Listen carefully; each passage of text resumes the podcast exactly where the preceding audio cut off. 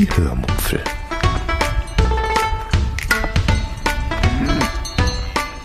Aus dem Tagebuch einer Allgäuerin.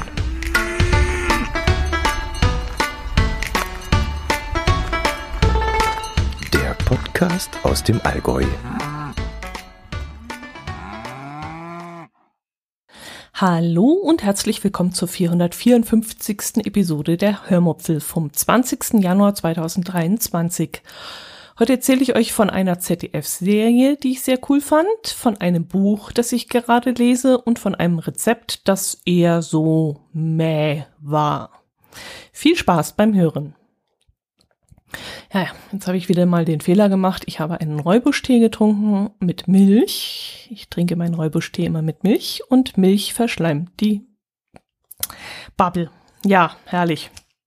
Hoffentlich komme ich jetzt da durch. Ja, ich jammere ja immer, dass ich keine Muße mehr habe, Bücher zu lesen und keinen Nerv mehr habe dazu. Mm, Im November, Dezember hatte ich mir aber wieder einmal zwei Bücher aus äh, Kempten mitgenommen, mitgebracht als ich dort beim Bummeln war.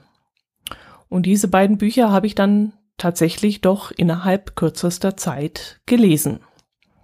Von dem Buch Nalas Welt hatte ich euch dann ja auch erzählt in einem der letzten Episoden. Apropos, kleiner Fun fact.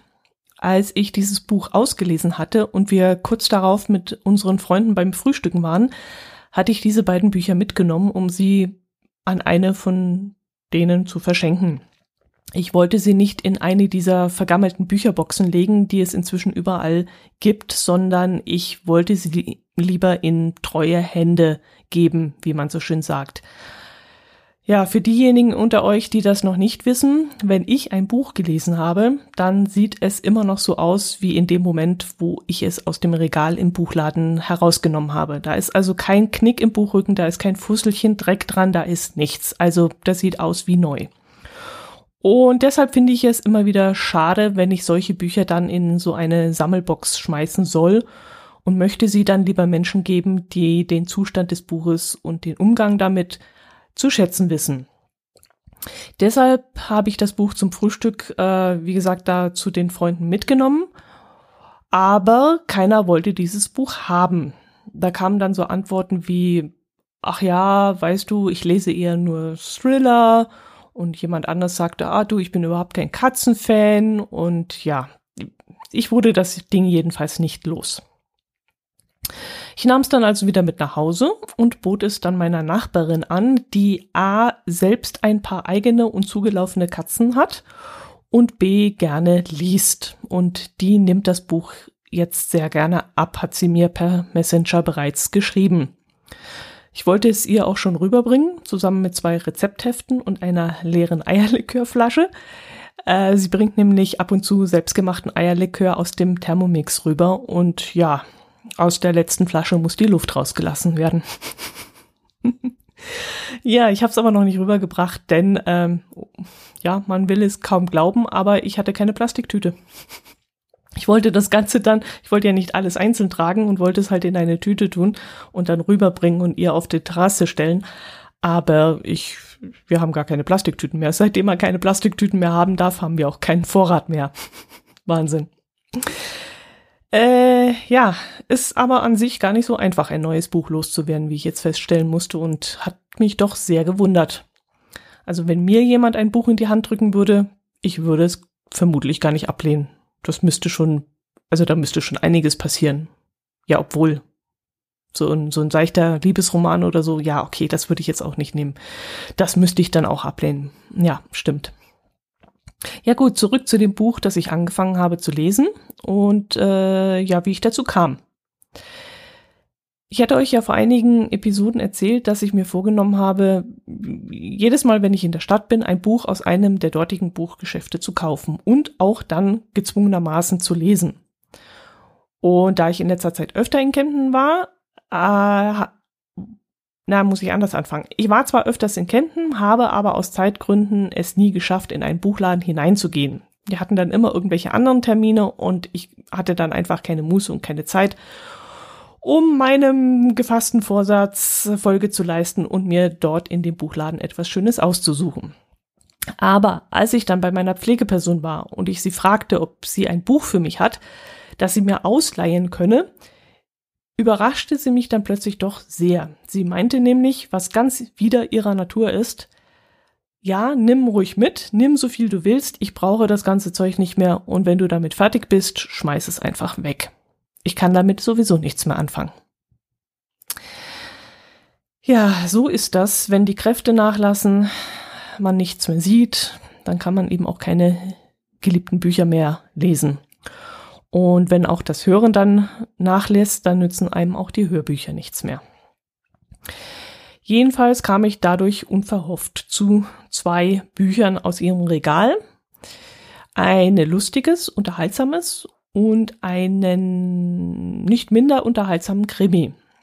Und diesen Krimi mit dem Titel Der Angstmann von Frank Gold, Goldammer, Goldhammer, Goldammer, Goldammer lese ich gerade.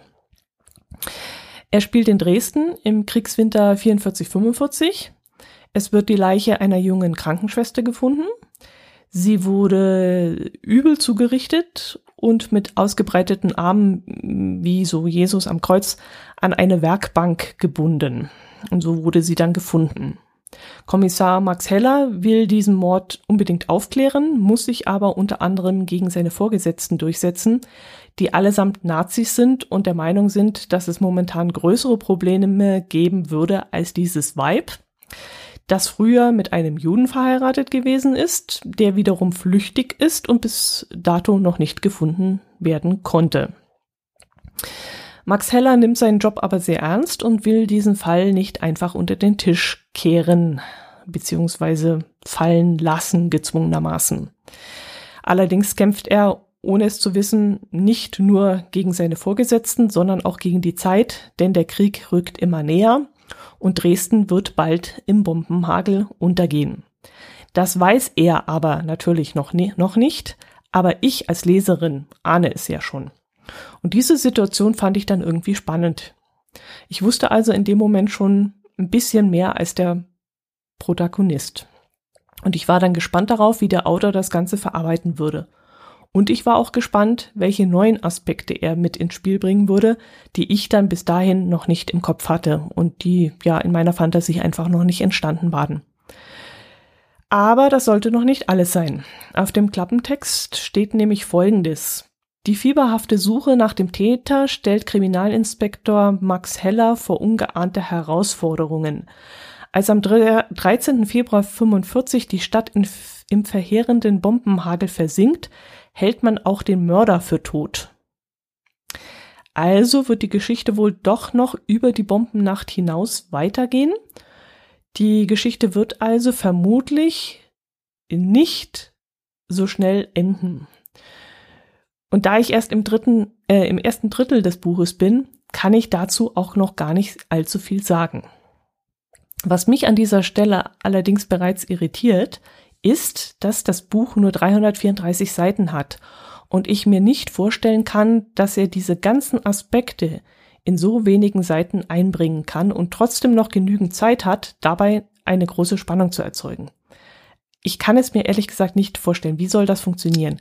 Er muss den Mord oder vielleicht mehrere Morde, ich weiß ja nicht, was da noch kommt, muss er beschreiben. Äh, seine Befragungen sind auch relativ seitenfüllend.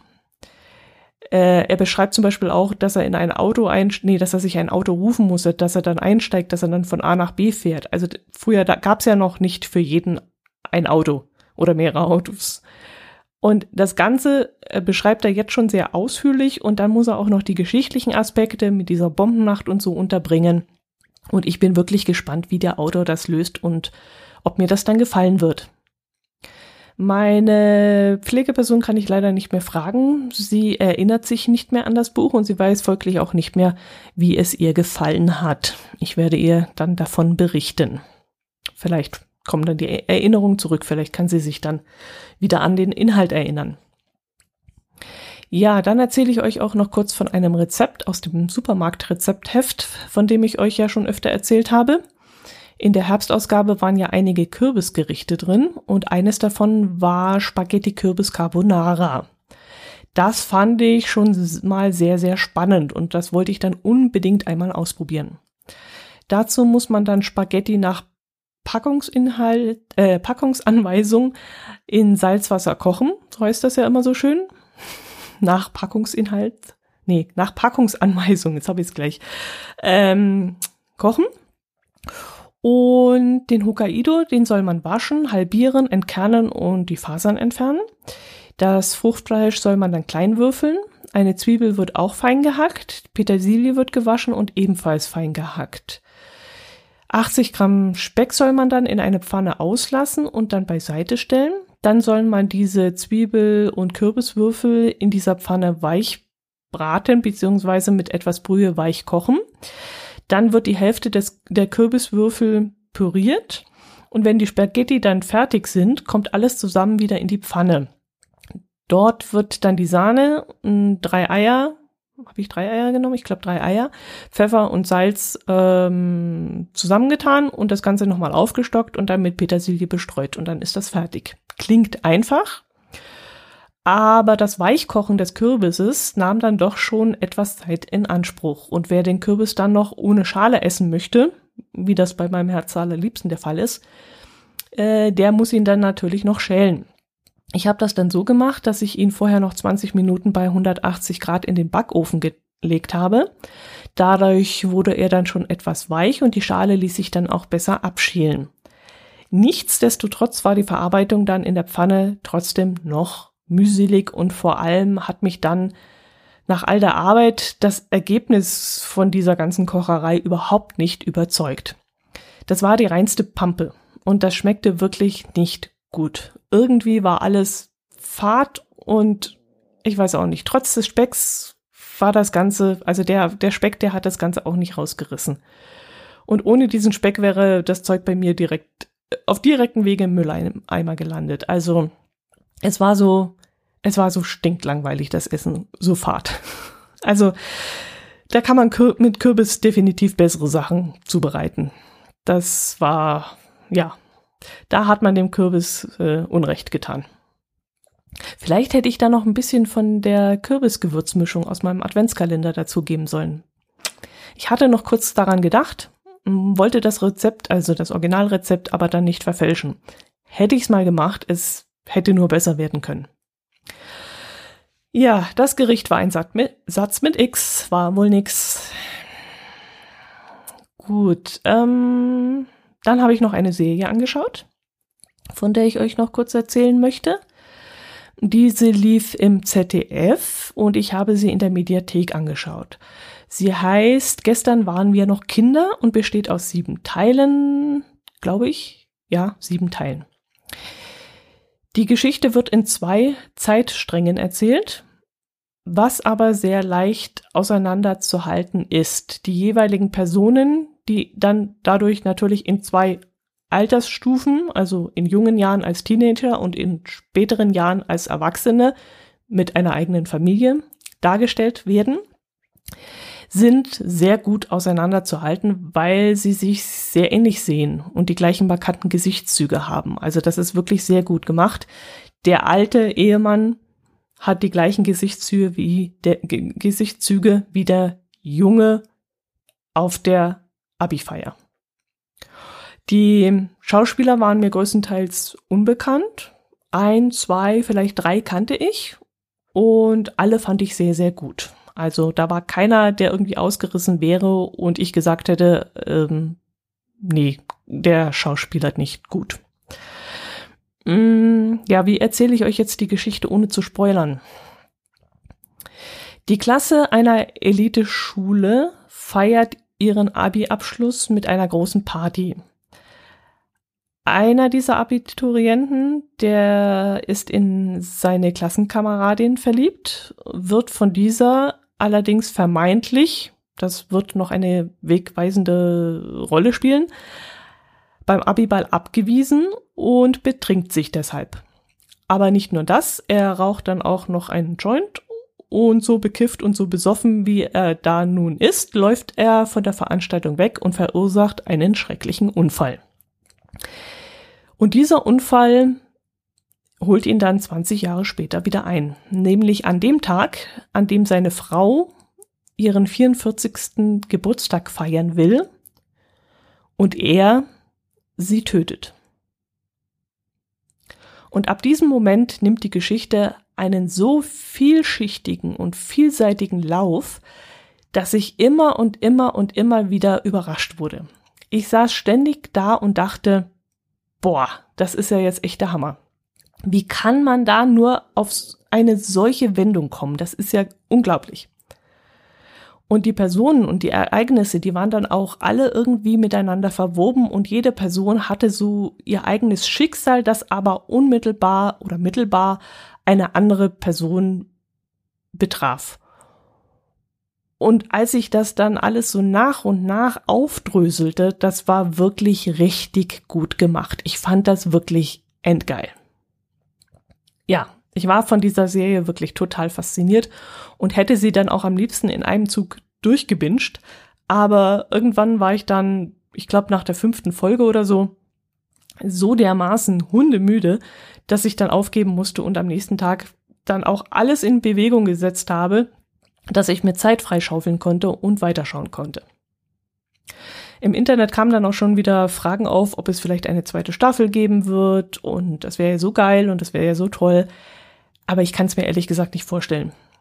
Die Geschichte, die ist nach der siebten Episode in sich abgeschlossen und das müsste es meiner Meinung nach schon gewesen sein. Obwohl, es gibt ja noch eine zweite Generation.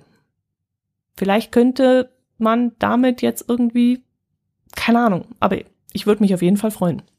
Ich fand die Serie wirklich sensationell gut und und auch bis zum Ende, was wohl nicht selbstverständlich war, denn im Internet hatte ich im Vorfeld gelesen, dass viele den Schluss doof gefunden haben. Ich habe mich dann auch dahingehend ein bisschen beeinflussen lassen und ähm, ging da skeptisch an die ganze Serie ran. Aber ganz ehrlich, ich war bis zur letzten Minute war ich gefesselt und auch der Plot, der damit war ich voll auf zufrieden. Ich war begeistert. Ich hatte das einer Kollegin erzählt, die die Serie auch sehr geil gefunden hat. Und die meinte seltsamerweise auch, dass sie mit dem Ende nichts anfangen konnte und sie es auch doof gefunden hat. Pff, ja, weiß ich nicht. Kann man so sehen oder so. Ich habe es anders gesehen. Gut, das sollte es eigentlich schon gewesen sein. Mehr gibt es diese Woche nicht zu erzählen. Hm dass ich mir für schlanke 10 Euro beim Kaffeeröster meines Vertrauens eine Vertical Maus für meinen Privat-PC gekauft habe, das ist vermutlich gar nicht erwähnenswert, oder? Keine Ahnung. Ähm, naja, ganz kurz. Wenn wir beim Bummeln sind, äh, ist ein Besuch des Kaffeerösters bei uns immer Pflicht. Wir kaufen zwar selten etwas dort ein, aber es macht einfach Spaß, durch dieses kleine, aber feine Angebot zu stöbern. Und dabei fiel mir bei unserem letzten Besuch diese Vertical Maus auf. Und auch wenn der Preis von 10 Euro nicht unbedingt Qualität vermuten ließ, habe ich das Ding dann doch mitgenommen. Normalerweise kosten diese Art von Mäuse so um die 60, 70 Euro, glaube ich. Jedenfalls habe ich sie zu diesem Preis mal in einem Elektro-Großhandel bei uns hier vor Ort liegen sehen. Damals war mir das allerdings zu teuer und da ich ja nur selten hier am PC sitze, reicht ja die normale Maus vollkommen aus. Aber umgekehrt war das dann auch der Grund, warum ich diese Billigmaus beim Kaffeeröster gekauft habe. Für die paar Mal, die ich hier am PC sitze, kann die Maus noch so schlecht sein. Ähm, ich kann sie trotzdem kaufen. ja, äh, ist jetzt eine seltsame Logik, oder? Keine Ahnung. Jetzt, wo ich mich selber reden höre. Äh, was ich nicht immer mache, ich höre mir nicht immer beim Reden zu. Weshalb mir auch beim letzten Mal dieser blöde Versprecher äh, passiert ist. Äh, ich weiß nicht, ob ihr es gemerkt habt, aber anstatt einfrieren habe ich einfrittieren gesagt oder irgend sowas, keine Ahnung. Naja, ist ja jetzt auch egal. Jedenfalls die Maus ist okay. Mm, ich müsste mir nur mal die Zeit nehmen, sie richtig einzustellen. Der Cursor scheint irgendwie etwas zu schnell zu sein oder zu ungenau. Uh, ja, wenn ich damit irgendwo in eine Textstelle hineinklicken möchte, dann treffe ich erstmal gar nichts und nach mehrmaligen Anläufen klappt es dann vielleicht. Und da muss ich wohl noch die Geschwindigkeit der Maus beziehungsweise die Genauigkeit, ich weiß gar nicht, ob man die einstellen kann, aber die Geschwindigkeit kann man auf jeden Fall einstellen und das müsste ich noch fein justieren. Ja, Ähm, die alte Maus war vermutlich etwas langsamer als die jetzige. Muss ich noch gucken, wie ich das hinkriege. Gut, das soll es gewesen sein. Das war das. Ähm, ich wünsche euch ein schönes Wochenende. Ich gucke gerade auf die Uhr. Ja, ist ein bisschen kürz, kürzer geworden dieses Mal. Aber wenn es so gar nichts zu erzählen gibt, will ich das hier nicht unnötig in die Länge ziehen. Macht es gut. Schönes Wochenende, schöne Woche. Bleibt gesund. Meldet euch doch mal da draußen. Ich freue mich doch immer so sehr drüber. Macht's gut. Servus.